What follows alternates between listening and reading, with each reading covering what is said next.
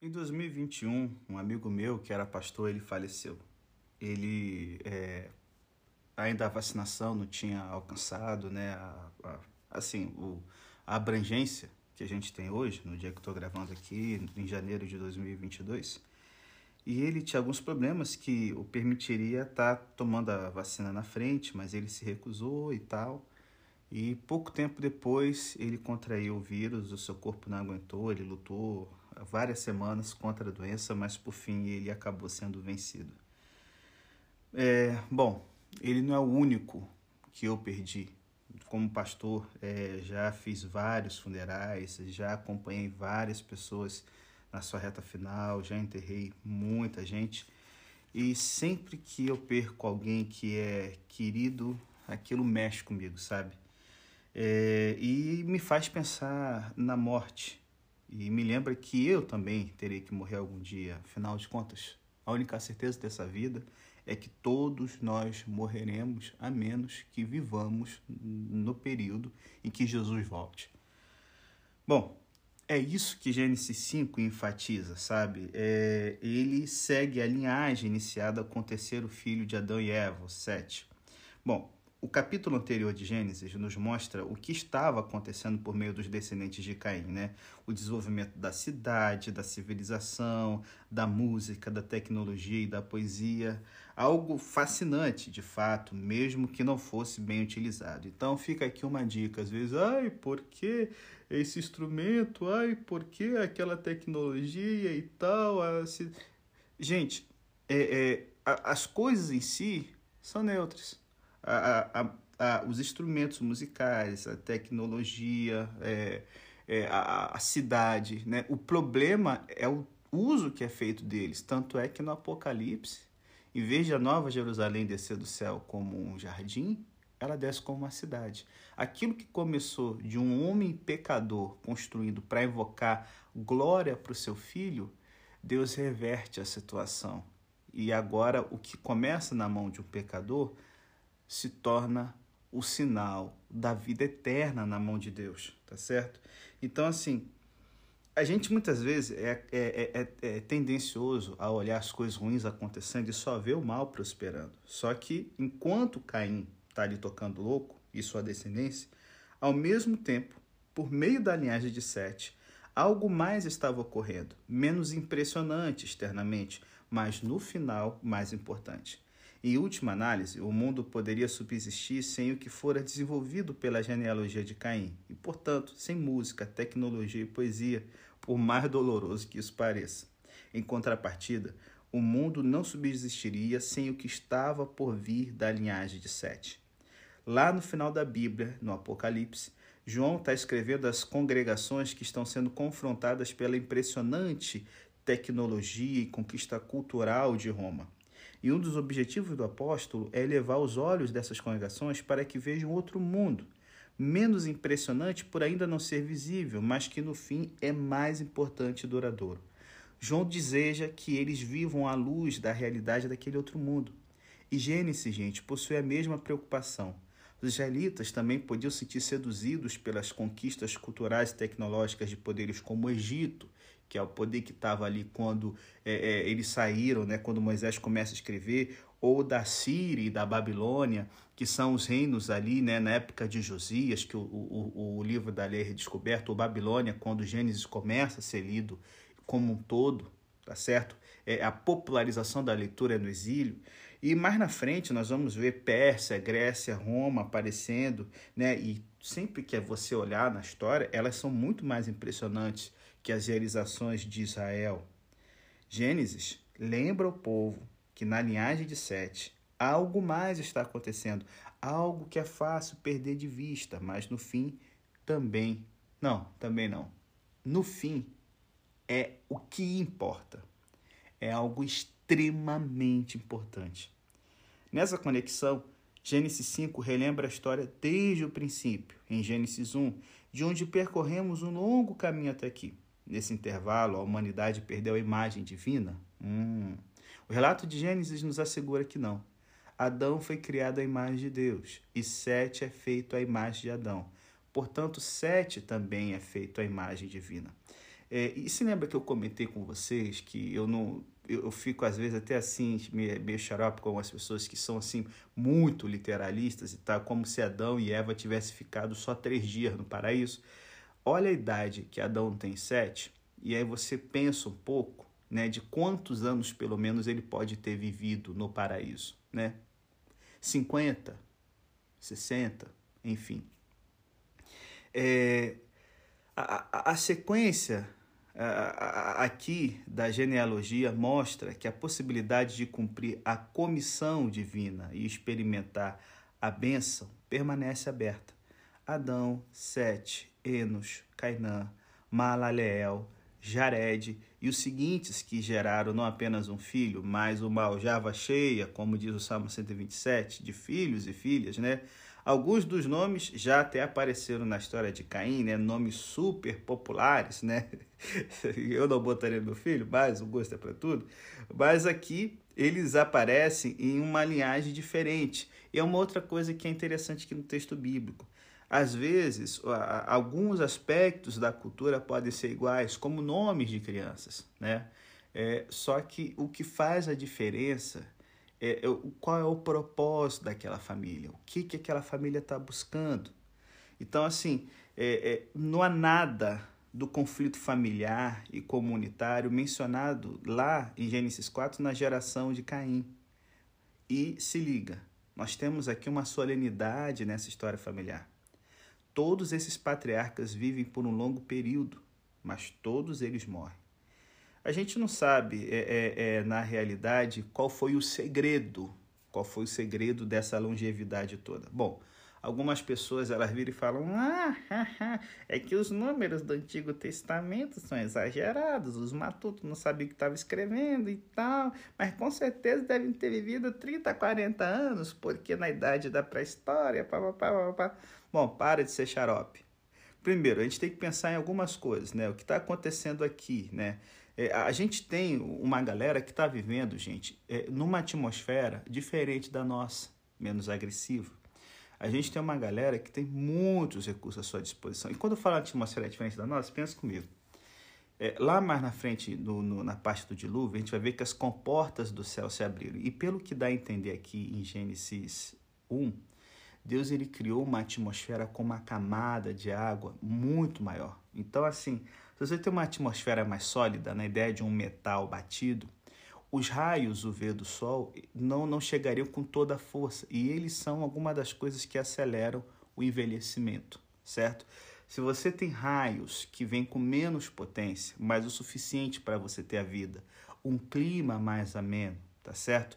Outra, a, a, a, o, o ambiente, né? A, você não tinha esses desertos enormes, é, você tinha uma facilidade maior de recursos. Eu já falei com vocês da temperatura.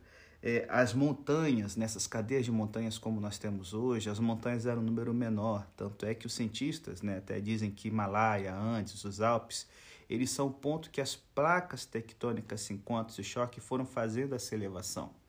Então, assim, é, é, é, é, compreensível uma sociedade que se viva bastante. E outra, gente, para nós que acreditamos em Deus, é uma galera que saiu da mão de Deus recentemente, entendeu? E tem uma outra coisa. Uma vez eu vi uma palestra de um de um cientista cristão que ele falou que existe uma prova é, é que nos faz com que a crença na longevidade do, dos antediluvianos não seja uma história para boi dormir. Ele falou que o que faz né, a, a morte da gente é a capacidade das células de se reproduzirem, viverem ser maior do que o tempo que elas morrem. Então, conforme elas vão morrendo, né, tendo dificuldade de, de se regenerar, se multiplicar, se dividir, então o corpo vai influenciando no envelhecimento e tudo mais. Pá, eu não vou me delongar muito, que eu não sou cientista, mas vou pegar o que ele falou. Ele disse que a prova é, é, de que os seres humanos poderiam viver mais está nas células cancerígenas. Porque, embora sejam células com defeito, né, é, como defeito de fabricação que o nosso corpo produz todo dia, tá? Elas vão se agrupando em alguma parte do nosso corpo. O, o, o grande ponto, o X da questão, é que a célula cancerígena, o câncer, o tumor é, se desenvolve porque é uma célula que se recusa a morrer. A célula cancerígena, ela não morre, por isso que você tem que fazer cirurgia, quimioterapia, radioterapia. Então, esse cientista falou que a célula cancerígena seria uma lembrança, uma ideia de um, um, um, um outro momento em que uma humanidade é, é, com ambientes diferentes e tudo mais teria células que seriam mais resistentes. Bom, eu não sou cientista, tô, achei interessante. Se tiver errado e você pesquisou está errado, pastor, uma grande loucura. Beleza, você do futuro pode mandar uma mensagem ou me corrija, desde que seja no livro de Jó, tá? Mas assim, isso eu fiquei com isso na cabeça e queria compartilhar com vocês. Bom, então assim, vamos lá. Outra coisa, ai, mais 900 anos. Só que, cara, algo tá acontecendo aqui, velho. Além da mera atribuição de uma vida sobrenaturalmente longa às pessoas. Esses homens geraram com idade avançada seus primeiros filhos, quando esperaríamos que já tivessem morrido ou não pudessem ter mais filhos. Então você vê uma coisa que no, a, a vida familiar não é só o sexo, entendeu? Aquela coisa, ah, tem que casar logo, tem que fazer sexo logo e tal. Parece que a, a ideia aqui dos antediluvianos é que a, a, a pessoa casava mais madura, né? mais preparada. E outra, um detalhe histórico. É, eu vou falar mais na parte da frente do dilúvio, mas todas as culturas do mundo têm uma história de dilúvio, tá certo? E é, no, na Babilônia, por exemplo, que é um dos lugares que tem uma história do dilúvio, né, e no Melish, é, os registros deles colocam os seus reis vivendo 65 mil anos, 40 mil anos. Então, assim, algo. Aí você está falando de exagerado, aí você tem uns números bem irreais, malandro. Então, assim, seja qual for o cenário, os números mencionados em Gênesis sugerem algo notável. Se liga. Adão vive 930 anos. 7, 912, Enos, 905, Cainã, 910, Maalaleel, 895, Jared, 962. Hoje, quando eu ouço que alguém viveu 99 anos, eu sou inclinado a pensar: poxa, que pena que não chegou aos 100 anos. Existe algo a respeito desse número mágico. Em Gênesis, a magia está no milésimo ano, é como no Apocalipse, o milênio é um número mágico, assim, um número, uma meta, um número perfeito de tempo e tal, não sei o quê. Contudo, ninguém o atingiu. Aquilo que seria um dia na vida de Deus, como disse São Pedro, mil anos, o ser humano, por mais que viva, não consegue atingir. Em breve, né, nós vamos ler sobre Matusalém, que quase chegou lá, alcançando 969 anos. Contudo, ele também morreu antes de atingir o número mágico. A impressão de que os números são importantes é confirmada por dois outros, citados em Gênesis 5. Enoque viveu 365 anos, o número de dias contidos em um ano. Ele, de fato, concretizava uma vida plena. Lameque vive 777 anos, um outro número de plenitude. Assim como o número de dias de uma semana, o algarismo 7 representa a perfeição, de modo que 777 sugere uma perfeição tripla, contrastando com 666, que é o número da besta do Apocalipse 13. Bom, em séries de mini, mini biografias, é, essa série aqui né, conta toda a nossa história como seres humanos. Você nasce, casa, tem filhos e vive um pouco mais. Quem sabe imagina que viverá para sempre, mas a dura realidade é que você morre. Bom, é, é uma realidade que a gente não gosta de pensar. No entanto, o fato é que morreremos. E somente quando reconhecemos essa realidade é que podemos descobrir como viver. Algumas vezes as pessoas me perguntam por que a Bíblia apresenta tantas repetições. Bom, poder-se-ia, na verdade, resumir né, a, a mensagem é, da Bíblia uma ou duas páginas. Uma vez alguém me sugeriu isso. Nesse capítulo em particular, eu pensei em não ler todas as palavras, né? Causa do potencial tédio. E a, a nova tradução na linguagem de hoje até ajuda, que ela dá uma resumida boa, tá? Todavia, a repetição possui toda sorte de funções. E aqui ela enfatiza o ponto. No final de cada um daqueles pequenos obituários, aparece aquela inevitável sentença de encerramento.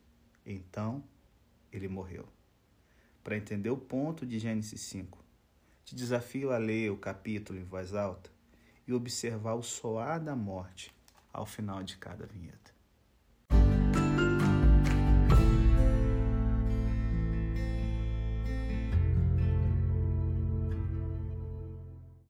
E aí, você leu a lista em voz alta? Tome cuidado, pecador. Bom, eu espero que você tenha lido, porque se você leu, tem uma coisa que, cara, quebra, e graças a Deus. Naquela solene sequência de refrões, e então ele morreu, a única exceção é Enoque. Ele teve uma vida breve, né? Coitado, um jovem, um jovem que morreu com meros 365 anos, ceifado em seu auge. E quando alguém morre muito jovem, normalmente a gente pensa, hum, envolvido com tráfico, maus amigos, né? No mínimo foi o que aconteceu com alguém que morre cedo assim, né? Ou uma tragédia e tal. Mas assim, é, esse número, né, que a gente, né, se não soubesse que quem é o personagem, fala assim, olha, teve uma família que todo mundo vivia 99 anos, digamos, né, na nossa, né, realidade. E um morreu com 36. Oh, né, coitado, né? Poxa, que azar, não sei o quê. Só que assim, esse número aqui, gente, ele sugere que embora não tenha sido o padrão da, da época dele, ele teve uma vida plena. Além disso, ao longo da vida, o mais importante, o que fez ele ter uma vida plena foi esse ponto aqui. Ele caminhou com Deus.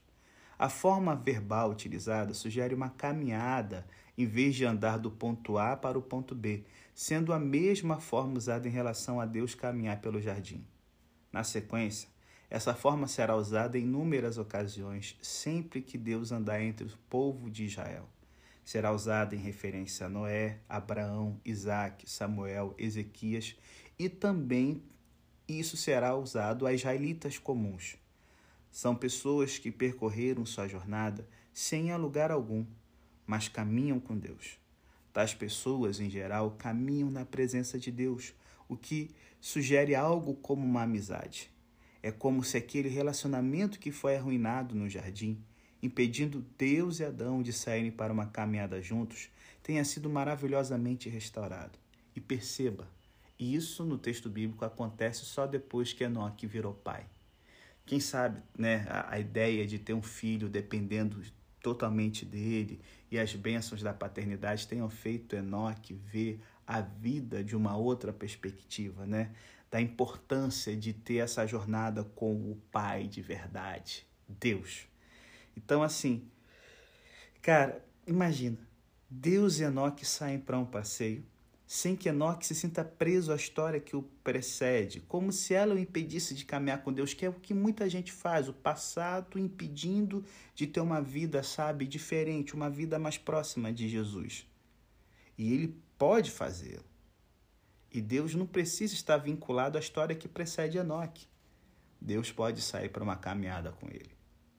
Outro aspecto singular da vida de Enoque é o modo estranho como ela terminou. Certo dia, ele não estava mais lá. Bom, nenhuma limusine celestial veio para levá-lo, tal como ocorreu com Elias. Enoque apenas desapareceu. Bem, pessoas desaparecem, pastor, todos os dias.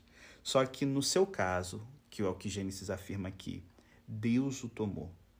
A Bíblia não fala dessa forma em relação à morte comum, como muitas vezes nós fazemos, ai, fulano, Deus o tomou. Não, a ideia é diferente. Havia algo especial sobre a morte de Enoque? Não, a morte não, o desaparecimento. Assim como havia sobre o desaparecimento de Elias, a quem Deus igualmente tomou. A melhor tradução seria arrebatou. Porque, por incrível que pareça, eu já ouvi gente defendendo que Enoque morreu. Que Deus o tomou aqui para si é porque ele foi morto. Mas não é esse o sentido da Bíblia aqui do hebraico, tá?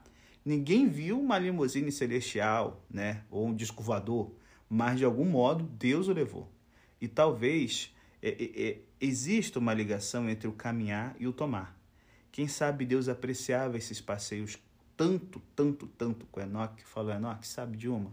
Vamos continuar a nossa jornada no lugar que eu estou preparando para vocês. A história é misteriosa.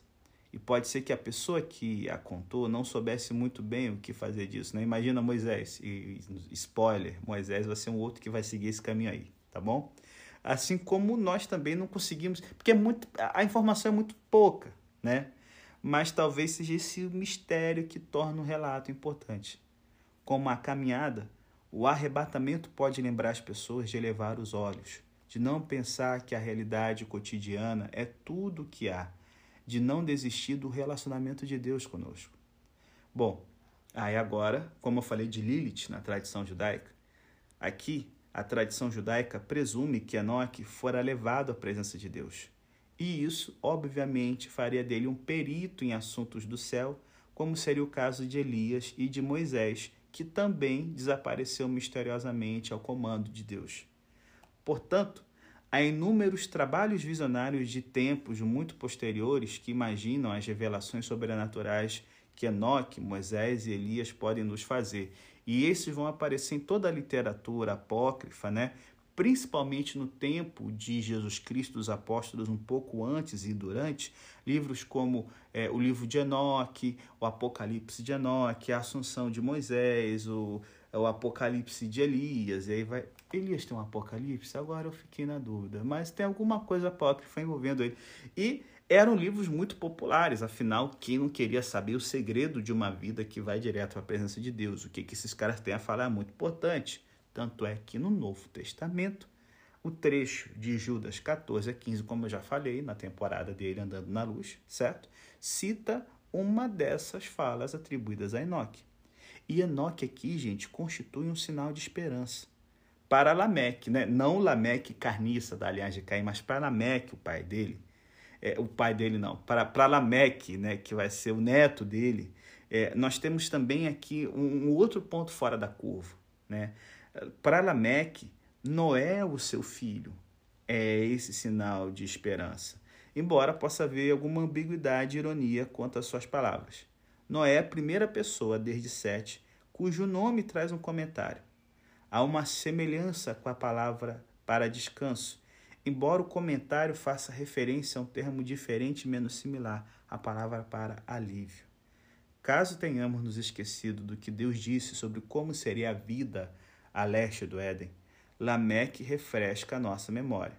O trabalho é árduo e ele gostaria de ter algum alívio. A labuta é dolorosa.